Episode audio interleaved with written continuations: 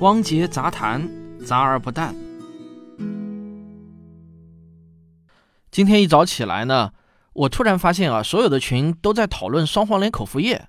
这个从各个群的截图来看呢，不但药店中的双黄连口服液已经被卖完了，顺带着连兽医用的双黄连口服液也都被卖完了，甚至有传言说啊，双黄莲蓉月饼也都被抢购一空。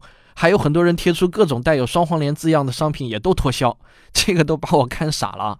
然后呢，就很多人艾特我，问我这个消息的信源可靠吗？那我们就从信源的角度来分析一下。首先呢，对于医疗专业信息，人民日报肯定不是一个可靠的信源，这一点呢，我在前几期节目中已经说过。不过这次的消息的最初源头是人民日报从上海药物研究所获悉的。我之前说过，信源就是指信息最初的源头。所以这条消息的信源就是上海药物研究所。那么上海药物研究所处在信源可靠度的哪个等级呢？我想跟大家说啊，上海药物研究所的信源等级排在比较后面，至少是在六级开外。为什么这么说呢？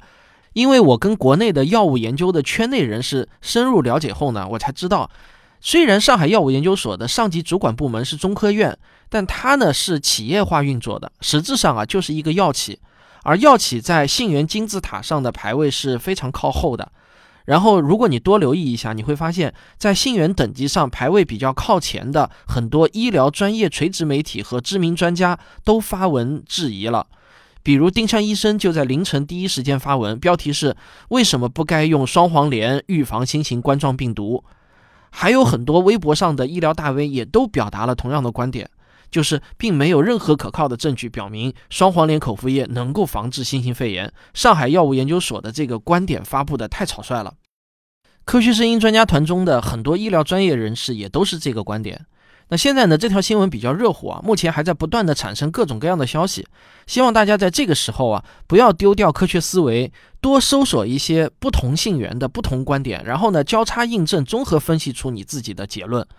我呢，现在反正肯定不会去喝双黄连口服液的。我只能告诉你，这是我个人的观点和选择。那你自己的选择还得你自己来做主。